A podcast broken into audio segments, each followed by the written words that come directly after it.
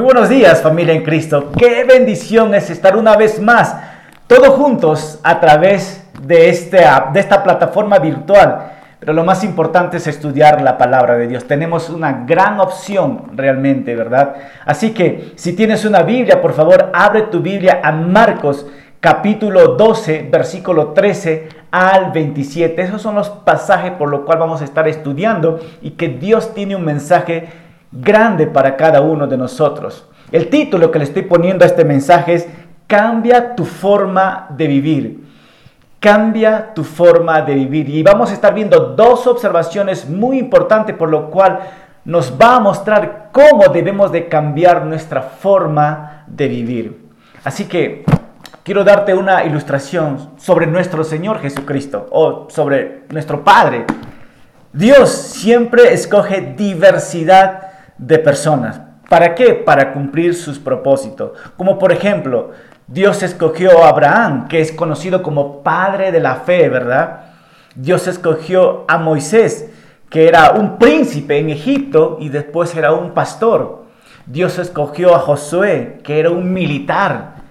Y vemos que, que Dios también escogió a David, que era un pastor de oveja y después un rey. Y en el Antiguo Testamento podemos ver nosotros a, Pablo, por ejemplo, un erudito en las escrituras, y, pero el Señor lo escogió. ¿Para qué, no? Primeramente para glorificarse en la vida de ellos y para que Él muestre su propósito en cada uno de ellos, pero también en el propósito de los tiempos que se vienen. Así que el punto que quiero llegar es que todos ellos no iniciaron bien y pasaron un proceso, pero llegaron a lo que Dios quería que ellos llegasen. Y eso es con nosotros también. Por eso le estoy poniendo el título a este mensaje. Cambia tu forma de vivir. Y, Dios nos va a enseñar a través de este pasaje cómo debemos de cambiar nuestra forma de vivir. Así que vamos a ver nosotros dos ejemplos o dos observaciones por lo cual vamos a direccionar estos pasajes, ¿verdad? Así que Primeramente vamos a estar viendo que tres grupos de personas se van a acercar a Jesucristo, no con la idea de querer aprender de Él, sino con la idea de tentarlo. Y estas preguntas van a ser como para provocar, para avergonzar a nuestro Señor Jesucristo. Así que vamos a tener a los fariseos, a los saduceos y a los herodianos aptos para querer tumbar a Jesucristo. Pero Jesucristo, pues, ¿me entiendes? Va a utilizar siempre la lógica, va a utilizar siempre su palabra, no para defender, sino para mostrar una verdad. Así que vamos a estar viendo dos observaciones por lo cual vamos a direccionarnos hoy a través de este mensaje. La primera observación es dad al César y a Dios lo que es de Dios. Los herodianos y los saduceos se van a acercar a Jesús nuevamente para hacer la pregunta. Y Jesucristo así, ¿de quién es esta moneda? Y muchos van a responder, es del César. Pues dad al César lo que es de César y a Dios lo que es de Dios. ¿Qué es del César y qué es de Dios? Eso es lo que vamos a ver hoy día. Segunda observación, la vida en la resurrección. Se van a acercar los saduceos a hacer la pregunta a Jesús, si existe la resurrección. Y si es que existe, ellos traen una ilustración de una mujer que va a pasar por siete hombres en la resurrección. ¿A quién de a quién de, quién de ellos va a pertenecer ella? Entonces Jesucristo les va a llevar al, al Pentateuco, a los primeros libros de la ley para mostrar esta verdad. Así que el mensaje de hoy va a estar buenaza, porque vamos a ver lindas aplicaciones que pueden transformar nuestras vidas. Así que, por favor, acompáñame a Marcos capítulo 12, versículo 13. Y nos dice así, luego mandaron gente de los fariseos y de los herodianos, ¿para qué? Para atrapar a Jesús en sus propias palabras. Cuando aquellos llegaron, le dijeron, Maestro, sabemos que hablas con la verdad y que no permites que nadie influya en ti, ni te dejas llevar por las apariencias humanas, sino que enseñas con verdad el camino de Dios. Wow, qué bueno, ¿verdad? Pero aquí hacen la pregunta, ¿es lícito entonces pagar tributos al César o no? ¿Debemos pagarlo o no? Pero Jesús percibió la hipocresía de ellos, así que le dijo, ¿por qué me tienden trampas? Tráigame una moneda para que los vean. Cuando se lo llevaron, él les dijo, ¿de quién es esta imagen y esta inscripción? Ellos respondieron, del César. Entonces Jesús le dijo, pues den al César lo que es del César y a Dios lo que es de Dios. Y quedaron admirados de él. Amado Padre, una vez más venimos delante de ti, Señor, para abrir tu palabra, tu verdad. Y cada uno de nosotros queremos ser alimentados de ella. Quita, cualquier distracción que no venga de ti, Señor, y disponga nuestros corazones para estar aptos a escuchar tu verdad. A cada persona que nos está escuchando a través de la radio, a cada persona que nos está escuchando a través del Facebook Live, de cualquier plataforma, Señor, que este momento sea el momento de ellos y el momento tuyo de dar claridad a sus mentes, Señor, y que haya una transformación a través de tu Espíritu Santo. Bendice tu palabra, te lo pedimos en tu nombre Jesucristo. Amén. Amén. Así que hay unos pasajes que vamos a estar viendo nosotros. Es dad al César y a Dios lo que es de Dios. A manera de, de introducirnos al tema, va a hablar sobre impuestos realmente, ¿verdad? Ah, una de las cosas que me llama la atención en nuestros tiempos, que tú y yo también pagamos impuestos, ¿verdad? Hace el año pasado yo estaba en los Estados Unidos y la razón que yo viajé a los Estados Unidos porque una de mis hijas o las dos estaban delicadas de salud y necesitaban un tratamiento urgente. Pero estando ya en, en los estados, una de las leyes que el gobierno ha establecido pues es pagar los impuestos, ¿verdad? Y cada americano paga sus impuestos cada 14 de abril de cada año, ¿verdad? Ellos pagan sus impuestos, pagan un porcentaje anual y realmente la mayoría los paga, pero no todos. ¿no? A los jóvenes normalmente ya no les encanta pagar los impuestos pero el gobierno exige pagar sus impuestos, ¿verdad?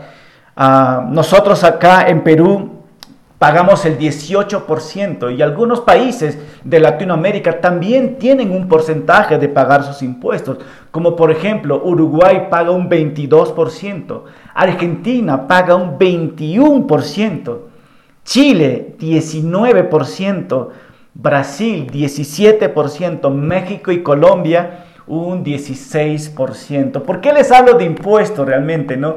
Porque el, el tema que vamos a ver nos va a llevar a la historia en el tiempo de Jesús que los romanos también exigían impuesto a las ciudades o países que estaban bajo su cobertura.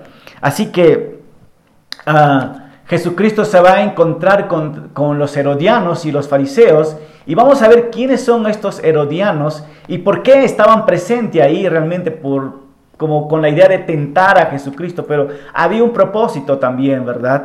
Así que la Biblia nos dice que, ah, que mandaron gente de los fariseos y de los herodianos para atrapar a Jesús en sus propias palabras. Y siempre hago preguntas de observación para meternos al tema.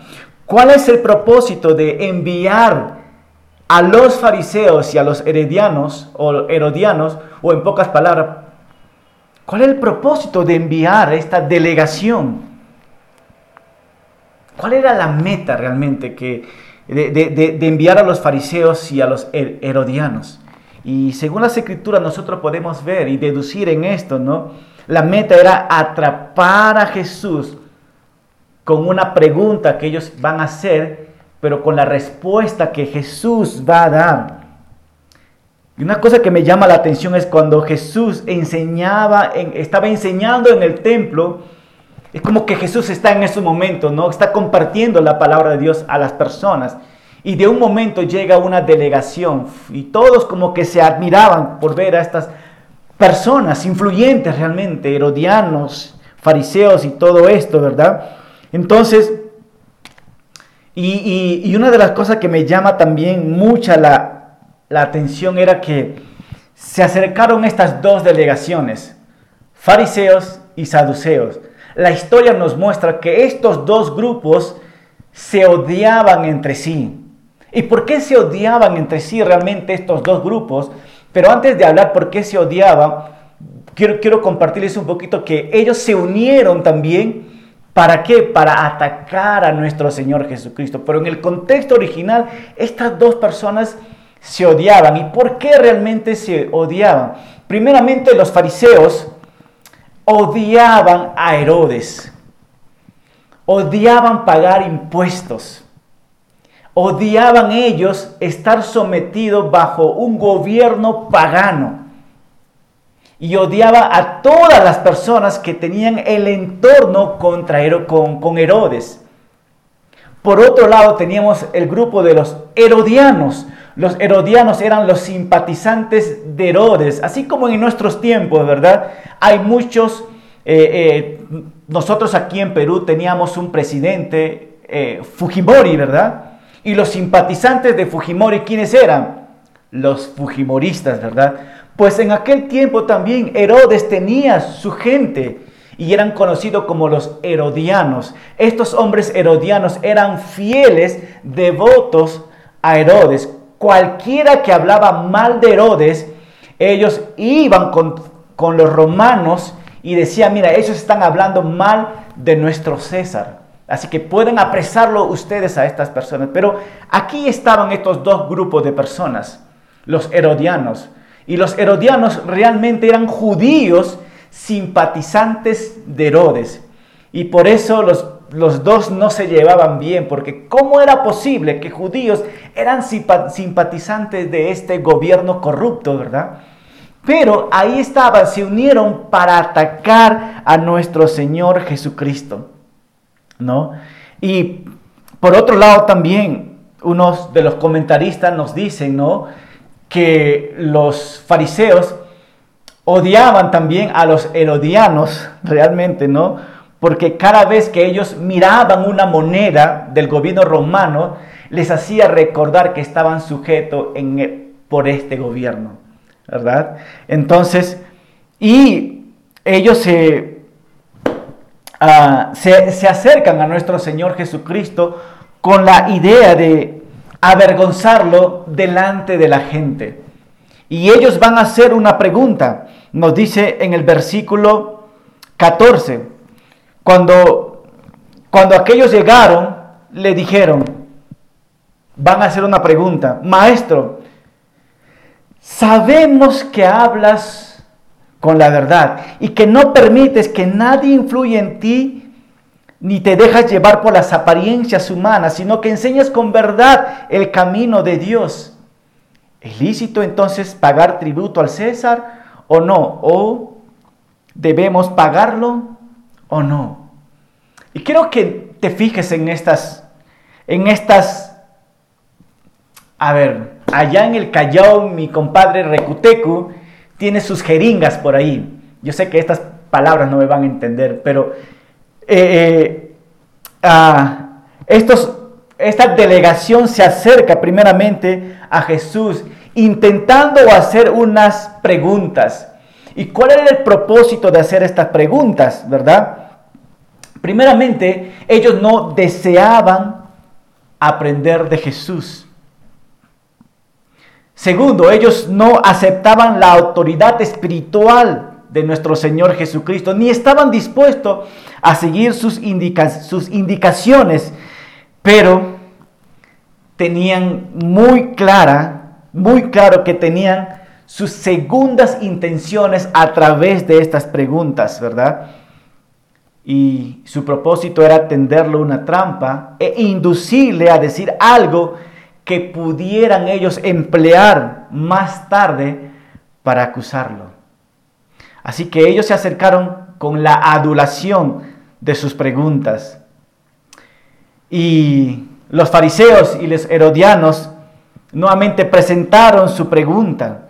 Ellos hicieron varias afirmaciones que realmente son verdades, como por ejemplo, maestro, sabemos que hablas con la verdad. Todos sabemos que Jesucristo en aquel tiempo, él hablaba con la verdad. Todas las personas reconocían a Jesucristo como un maestro, incluso ellos también lo estaban reconociendo eh, en, en ese momento por la gente. Y la segunda observación que vemos también es que, que ellos dicen, ¿no? Y que no permites que nadie influya en ti. Lo que, lo que ellos estaban diciendo que Jesucristo, nosotros sabemos que nadie puede sobornarte. Pero también ellos dicen, ni te dejas llevar por las apariencias humanas. Lo que están diciendo Jesús, tú no tienes favoritos. Tú hablas con ricos, hablas con pobres. Es más, come con pecadores. No haces acepción de personas.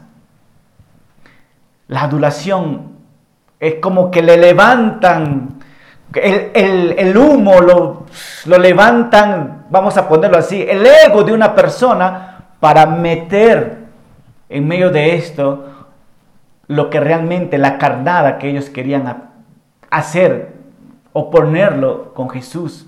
Un comentarista nos dice así, que los labios de los fariseos y de los herodianos hablaban grandes verdades, pero que al mismo tiempo se convertían en una adulación repugnante e hipócrita.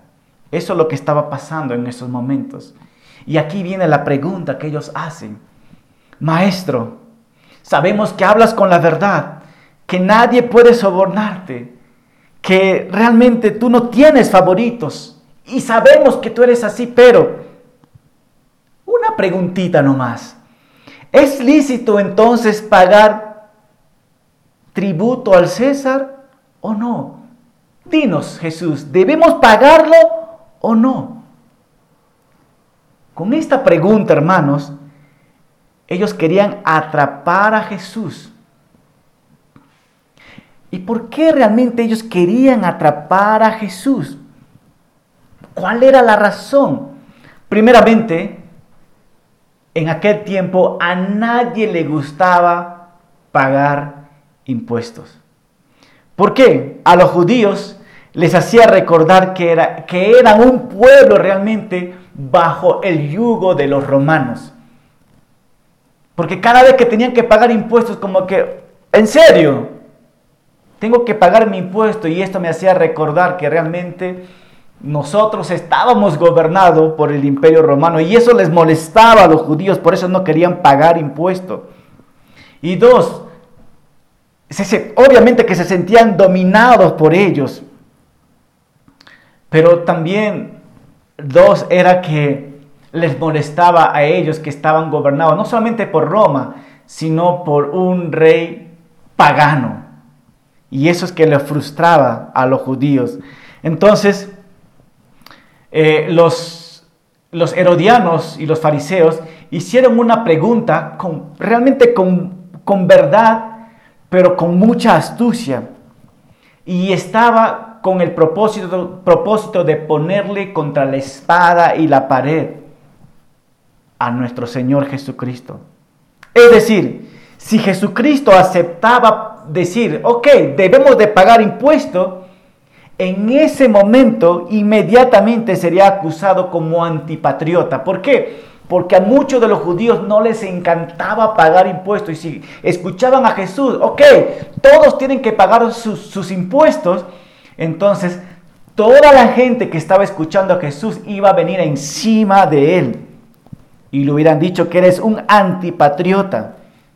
Y a lo mejor lo hubieran apedreado a Jesucristo, ¿no? Y eso es lo que querían realmente los herodianos también. Pero si Jesús, si Jesús se hubiera negado a pagar los impuestos, ahí estaban quién? Los herodianos los herodianos lo hubieran agarrado y lo hubieran llevado hacia la tropa romano y hubieran dicho, ¿sabes qué? Este hombre está incitando al pueblo a no pagar impuestos. ese mismo momento también iba a ser encarcelado nuestro Señor Jesucristo. En pocas palabras, con esta pregunta le tenían nuevamente entre la espada y la pared a nuestro Señor Jesucristo. ¿Cuál será la reacción de Él? ¿Qué es lo que realmente le va a decir o cómo se va a defender? Versículo 15. Pero Jesús percibió la hipocresía de ellos, así que les dijo, ¿por qué me tienden? ¿Por qué me tienden ustedes una trampa? Lo que podemos ver aquí, hermanos, es que Jesús discernió, Jesús tuvo mucho discernimiento de la malicia del corazón del hombre y la malicia de estos hombres. Y nos dice acá, pero Jesús percibió la hipocresía de ellos. Ahí está, lindas palabras, pero hipócritamente. Jesús sabía cuál era la finalidad de esta pregunta. Y por eso dice Jesús, ¿por qué me tientan ustedes?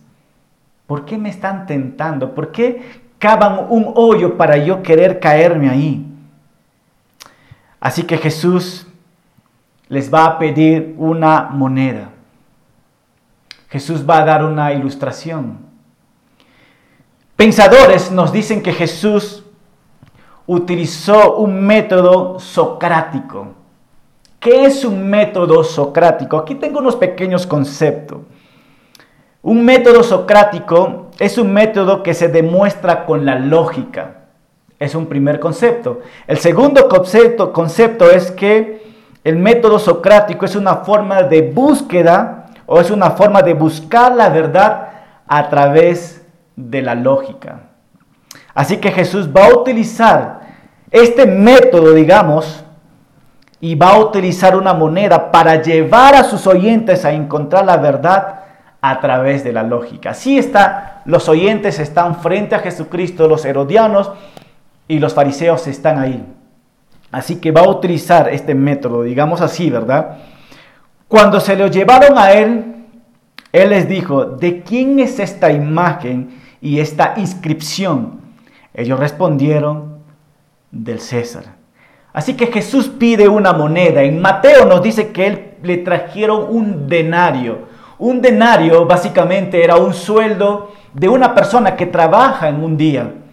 Aquí el sueldo por pago de un día está entre 40 a 50 soles. Pues este denario tenía este valor entre 40 a 50 soles. Y si está en Estados Unidos como 20 dólares, digamos, ¿verdad? Pero el valor era esto, ¿no? Entonces Jesús pide una moneda, un denario, para preguntar a quién corresponde la imagen tallada. Así que en, en, en esta moneda, en este denario, se mostraba una imagen y en esta imagen estaba, ah, eh, estaba el nombre, primeramente el nombre de César Tiberio Augusto Divino. Estaba el nombre del César, de un emperador romano.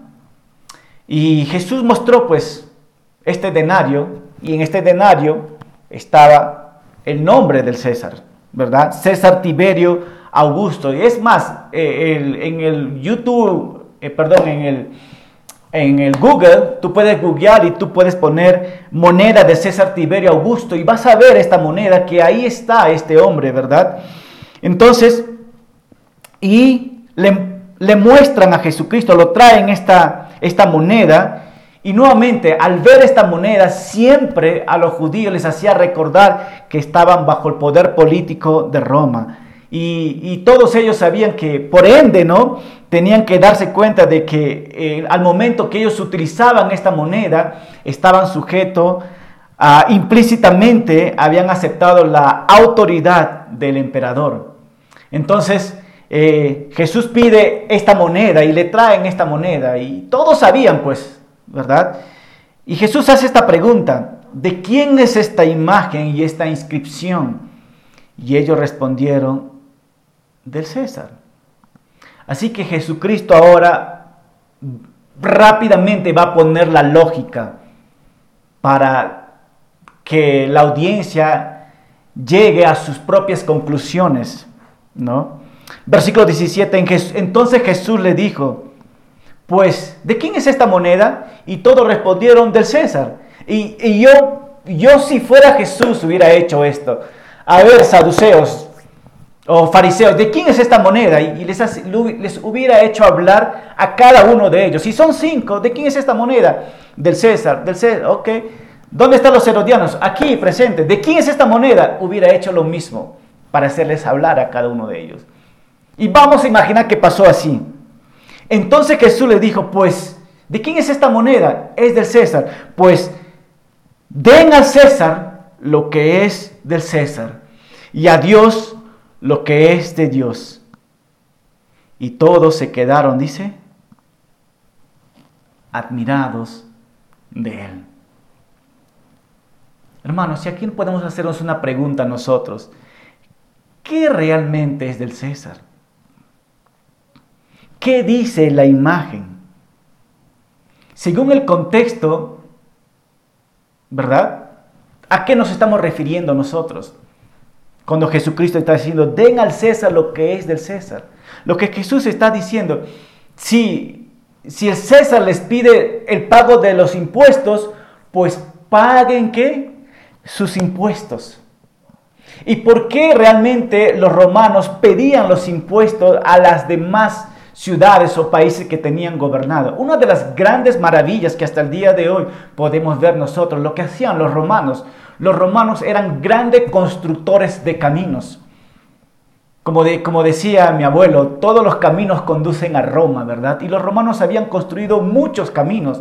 Los romanos habían ofrecido seguridad a los pueblos que ellos gobernaban también. Y por ende, ¿no? Ellos pedían un impuesto porque ofrecía todo esto. Y el pueblo judío, pues claro que sí, utilizaba sus caminos para viajar.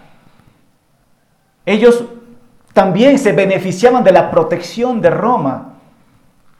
Entonces Jesús le dice, ok, si, si, si el César les pide impuesto, pues paguen sus impuestos. Si ustedes estaban, están bajo el gobierno de Roma, pues sujétense bajo este gobierno. Y eso es lo que Jesucristo estaba diciendo. ¿De quién pertenece esta moneda? Del César. Pues den al César lo que es del César. ¿Y qué es del César? Esta moneda, ok, paga tu impuesto. Y hablando de pagar impuesto, si yo saco una moneda peruana de un sol, vamos a hacer lo mismo, ¿no? sacas una moneda de 5 soles, ¿verdad? ¿Qué dice alrededor? República del Perú, ¿verdad? Y podemos hacer lo mismo si queremos hablar de impuestos, ¿verdad? Muchos, como esto es como una aplicación, ¿no? Con, con, esto Jesucristo también estaba dando aprobación de que sí deberían pagar los impuestos. Y aplicando en nuestros tiempos, muchas personas no están dispuestos también a cumplir con los impuestos que el gobierno ha, ha, impuesto realmente con el 18% acá en Perú, ¿verdad? Y muchas personas que tienen empresas hablan con sus contadores y hacen la jugada ahí para no pagar dichos impuestos. ¿no? Y, yo, y, tú y yo sabemos que muchas veces también el gobierno, pues, eh, no digamos el gobierno, pues los que trabajan dentro del gobierno a veces hacen su jugada ahí, ¿verdad? Pero nosotros como cristianos es como que debemos o no debemos pagar impuestos y, quizás no es cosa de discusión, ¿verdad? Simplemente la pregunta, sí, debemos de pagar nosotros impuestos, ¿no? Porque nosotros también recibimos beneficios del gobierno peruano aquí, en nuestras casas, en nuestros barrios, la iluminación, las calles y todo esto, ¿no? Todos pagamos con nuestros impuestos, ¿no? Entonces, una aplicación para nosotros es que si tú no estás pagando impuestos, pues te animo a que sí, eh, eh, según las escrituras, Dios ha establecido también pagar los impuestos, ¿no? Pero hay algo más grande aquí. Eh, ¿Qué es del César? ¿Qué es del gobierno? ¿no? Pero nos pregunta también, ¿qué es de Dios? ¿O qué le pertenece a Dios? El impuesto en aquel tiempo era pagar al César. Jesús mostró la moneda. En la moneda pertenecía, la moneda pertenecía al emperador. Podías ver la moneda. ¿A quién pertenece esta moneda? Al César. Claro que sí, pues paguen esto al César, ¿no? Pero Jesús le dice, pero den al César lo que es del César y a Dios lo que es de Dios, lo que Jesús está diciendo. Pero ustedes, todos ustedes, le pertenecen a Dios, pues la moneda lleva la impresa, lleva impresa la imagen del emperador, pero ustedes llevan la imagen de Dios en su ser. En su ser de lo más profundo, ustedes llevan la imagen de Dios. Por lo tanto, dice, no es como que por lógica, ustedes pertenecen a Él y solo a Él. Y a Él deben su existencia. Da a César lo que es de César y a Dios lo que es de Dios. Entonces, hermanos, ¿qué le pertenece a Dios? La respuesta es todo. Todo lo pertenece a Dios. Tu vida, todo lo pertenece a Dios. Y aquí viene otra pregunta. ¿Realmente le diste toda tu vida a Dios? Si Jesucristo te preguntase a ti, ¿qué le pertenece de tu vida a mi Padre, ¿cuál fuese tu respuesta? Un comentarista, un pensador, hace estas preguntas y también eh, da sus respuestas, ¿no? Si Jesús me preguntase a mí, ¿qué le pertenece a Dios? Él dice esta respuesta. A Dios le pertenece mi libertad. A Dios le pertenece mi memoria. A Dios le pertenece mi entendimiento. A Dios le pertenece mi, mi voluntad. A Dios le pertenece mi haber y mi poseer. A Dios le pertenece todo lo que tengo porque Él me lo dio. Y Él dice estas palabras, a ti Señor le devuelvo todo, todo es tuyo. todo es tuyo. Dispongo, dice de ellos, según tu voluntad. Tú todo me has dado, pero dispongo de todo esto según tu voluntad. Pero lo que sí, Señor, dice este comentarista, todo el tiempo quiero recibir tu amor y tu gracia y con esto me basta. Da al César lo que es del César y dale tu vida porque a Dios pertenece tu vida. Hermanos, con estos pensamientos quiero llegar a una conclusión. ¿Tu vida realmente pertenece a Dios? ¿Estás caminando como realmente Dios quiere que tú camines? Dios, a Dios le pertenece todo. Y nuevamente, la imagen de Dios está puesto en tu vida. Pero, ¿realmente estás caminando de esta manera? Salmo 100, versículo 3 nos dice, reconozcan que el Señor es Dios. Él nos hizo y le pertenecemos. Somos su pueblo, ovejas de su prado. Y me encanta estos pasajes, hermanos.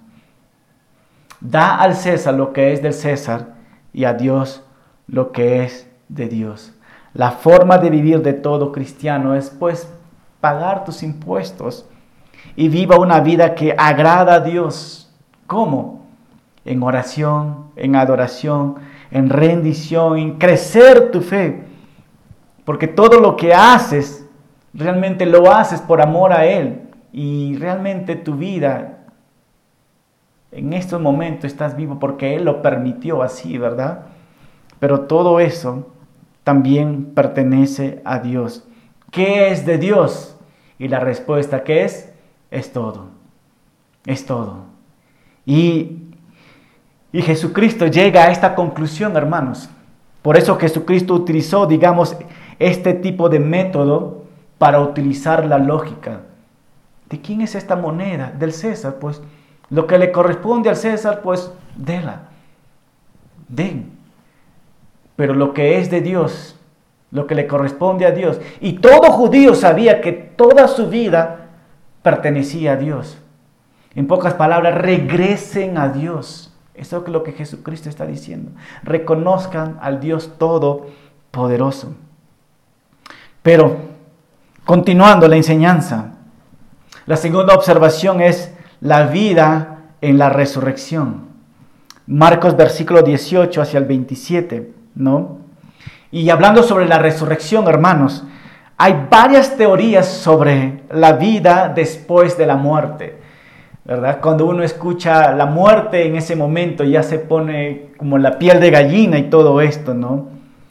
Y, hablando de la resurrección, muchas religiones, muchos sectas tienen diferentes tipos de pensamientos, así como en el tiempo de Jesús, pues en nuestros tiempos también existe. Por ejemplo, el Islam, el hinduismo y los epicúreos también piensan de una manera diferente con respecto a la resurrección o con respecto a la muerte y todo esto, ¿verdad?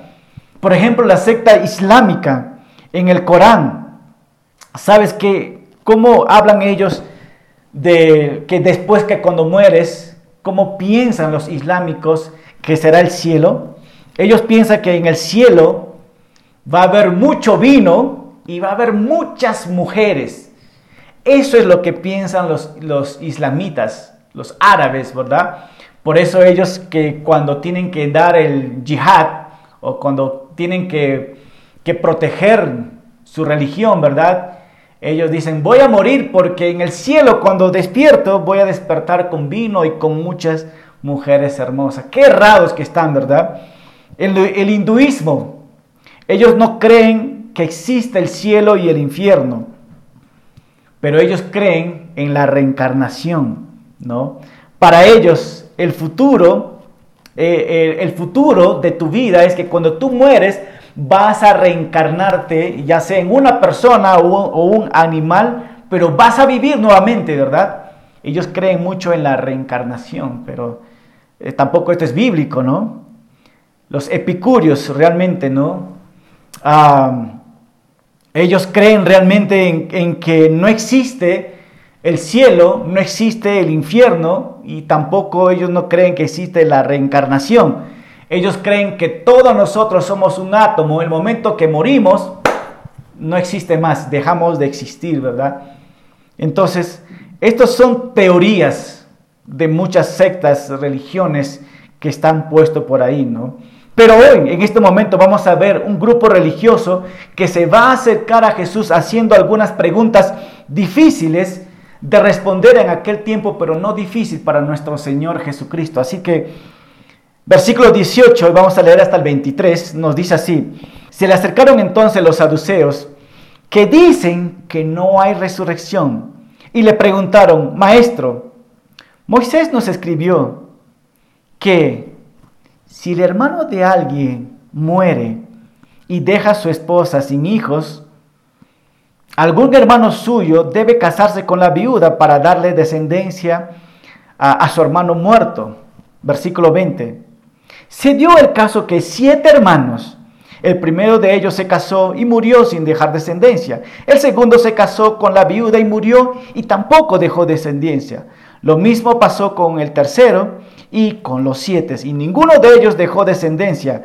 Al final, todos murieron y también la mujer. Y aquí viene la pregunta, versículo 23. En la resurrección, Señor Jesucristo, cuando todos resuciten, cuando todos resuciten, esposa de cuál de ellos será esta mujer, puesto que los siete estuvieron casados con ellos. Wow. Primero se acercaron los herodianos, segundo los fariseos, y ahora se acercan, ¿quiénes dice? Los saduceos, con otra pregunta que tenía dividido el pueblo Israel, porque no había respuestas para esto, ¿no? Entonces, ¿quiénes se acercaron a Jesucristo? Los saduceos. ¿Quién eran estos saduceos? ¿Cuál era su creencia de ellos? La creencia de los saduceos que ellos solamente admitían la autoridad del Pentateuco. ¿Cuál es la autoridad del Pentateuco? Los cinco primeros libros de la ley. Y, ellos pensaban que, que, que Moisés había regulado varios tipos de leyes para que el hombre pudiese vivir en la tierra. Y realmente sí, Este, esta ley que Moisés había, escrito estaba en Deuteronomio capítulo 25. De hecho, en esta semana nosotros eh, en nuestros devocionales estábamos yendo Deuteronomio 25 realmente, ¿no? Y por cuestión de tiempo, no voy a hablar mucho de esto, pero sí, en Deuteronomio capítulo 25, el versículo 4, eh, 5 y 6 hacia adelante, habla sobre esta ley que Moisés había regulado realmente, ¿verdad? Y ah, otra creencia de los saduceos es, es que ellos negaban realmente que hubiera vida, o sea, negaban que había otra vida fuera de lo que se vivía en la tierra. Ellos ellos no creían básicamente en la resurrección. Ellos creían que también una vez que mueres, ahí queda todo. Ellos no creían realmente en la resurrección. Pero tampoco ellos creían en los espíritus, tampoco ellos creían que los ángeles existían y tampoco creían en una vida eterna. Ellos creían simplemente que una persona muere, como muchos, y, y aquí termina todo, ¿verdad? Pero la Biblia no nos dice eso, e, esto, ¿no? Pero el propósito realmente de estos saduceos a su pregunta es, era realmente, la idea era hacerle caer en ridículo a Jesús con esta pregunta, ¿no? Y él dice, y ellos dijeron así, se dio el caso de siete hermanos. Los saduceos le hicieron a Jesús una pregunta pero era una pregunta hipotética. Era una pregunta un poco ridículo realmente, esperando mostrar que con esta pregunta hacer ridículo realmente la resurrección. Así que, ah, bueno, pues sí, hacen esta pregunta, ¿no? No sé, ustedes alguna vez no se han encontrado con personas que hacen algunas preguntas un poco, poco raro, ¿verdad? A mí, por ejemplo, una persona, eh, eh, conversando con, esta, con una de ellas, me hicieron una pregunta así, ¿no? Un poco raro. Si Dios es tan poderoso, ¿no? ¿Crees que Dios pudiese cargar con su hombro el mundo entero?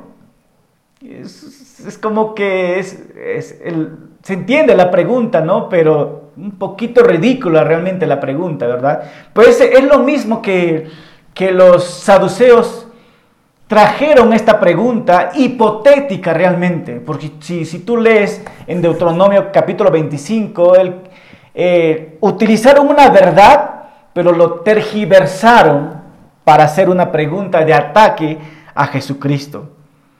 Entonces, y ellos hacen esta pregunta, ¿no? Cuando todos resuciten, ¿Esposa de cuál de ellos será esta mujer, puesto que los siete estuvieron casados con ellos? En la mente de estos saduceos, si realmente Jesús existe la resurrección, pues en la resurrección va a haber un problemón realmente. En la lógica de ellos es esto, ¿no? Cuando ellos resuciten, esta mujer se casó con siete hombres pues estando en la resurrección, esta mujer, ¿cuál de los siete hombres se va a quedar con ella? Porque en la tierra se casó. Y en la resurrección, ¿cómo va a ser esto? Pues explícanos Jesús. Eh, esto es un problema, ¿verdad? Y eso es lo que estaba pasando. La idea era avergonzarlo a Jesús, ¿no? Entonces, ah, es como que tengo mis notas acá muchísimo, pero yo sé que el tiempo me está ganando. Eh, era básicamente, esto es muy chistoso, ¿no? Eh, eh, era esto, ¿no? Son siete esposos que tiene. ¿Cuál de los siete va a ser afortunado? Vamos a escoger, vamos a imaginar que escogió al número uno, ok. ¿Y qué va a pasar con los seis que quedan? ¿Quedarán solteros? ¿Será justo esto, Jesús? ¿No? En, toda esta pregunta vienen más preguntas sobre esto, ¿verdad? Pero mira, Jesús con un tierno corazón, pero con una verdad va a responder esto. Versículo 24. Jesús le respondió, el error de ustedes es que no conocen las escrituras. Ustedes están poniendo tanta mente en una en una verdad que está establecido en las escrituras, pero ustedes lo han tergiversado y en esa tergiversación ustedes le han puesto tanta mente, pero sin comparar con la verdad de las escrituras. Y Jesús le dice, le respondió, el error de ustedes es que no conocen las escrituras y dos, ni el poder de Dios. El error de ustedes es que no conocen las escrituras ni el poder de Dios. Jesús les dijo es que ustedes están realmente equivocados por falta del conocimiento de las escrituras. En verdad, ellos conocían las escrituras, pero Jesucristo les está diciendo, mira, conocen las escrituras, pero ustedes están en un error gravísimo. Ustedes son muy bien educados, conocen muchas cosas, pero, pero al mismo tiempo no conocen nada. Ustedes realmente son unos ignorantes, le dice Jesucristo. Ustedes no conocen las escrituras ni el poder de Dios.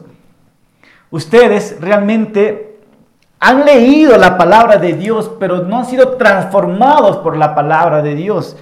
Y realmente están equivocados porque su comprensión es muy básica de ustedes. O sea, el error no solamente que no conocen las escrituras, y dos, que ustedes ni entienden el poder de Dios.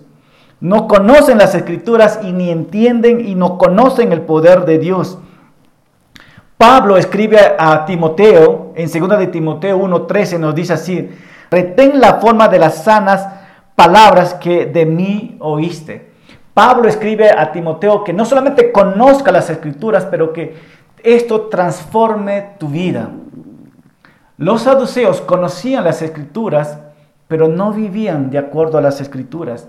Y Jesucristo dice, ustedes no conocen las escrituras, pero tampoco no conocen el poder de Dios. Ellos estaban básicamente en contra de lo sobrenatural de Dios, en contra realmente, en pocas palabras, no conocían quién era realmente Dios y qué, cuáles eran los atributos de Dios.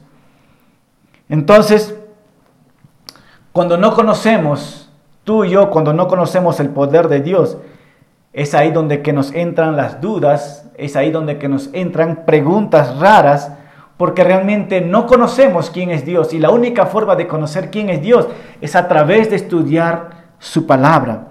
Entonces ellos hicieron estas preguntas y Jesucristo les mostró realmente lo que había, no solamente lo que había en su corazón, pero lo que ellos ignoraban en verdad, ¿no? Y eso es lo que pasa en nuestros tiempos también. ¿Cuántas personas están años en las cosas de Dios, pero desconocen realmente las escrituras y desconocen también el poder de Dios? Y versículo 25, Jesucristo les va a hablar, nos dice así, porque cuando los muertos resuciten, no se casarán ni se darán en casamiento, sino serán como los ángeles que están en los cielos.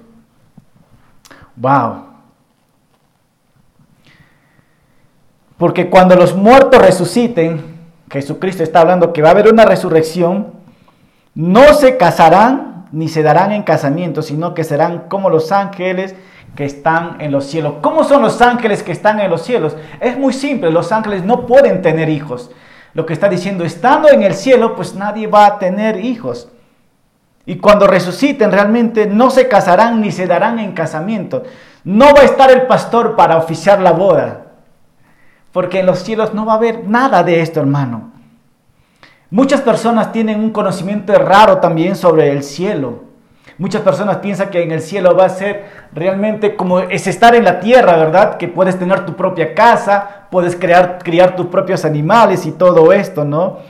Y muchos pensamos también que en el cielo, yo estoy casado 12 años, que muchas personas que están casados también piensan que estando en el cielo tu esposa va a seguir siendo tu esposa ya, ¿verdad? Pero realmente no va a ser esto, pues. Son nuevas reglas. Pero lo que sí podemos decir que va a ser mucho mejor en los cielos. Y cuando hablamos de resurrección, el libro de Corintios nos habla que Cada uno de nosotros vamos a resucitar no con este tipo de cuerpo, hermano, sino con un cuerpo glorificado. Ese cuerpo glorificado lo único que va a hacer es glorificar a Dios, adorar a Dios por toda la eternidad y ni siquiera vas a tener tiempo de ver dónde están tus primos o tal vez va a haber esto, ¿no? Pero el enfoque no va a ser esto. El enfoque va a ser tu cuerpo glorificado, adorar por siempre a Dios.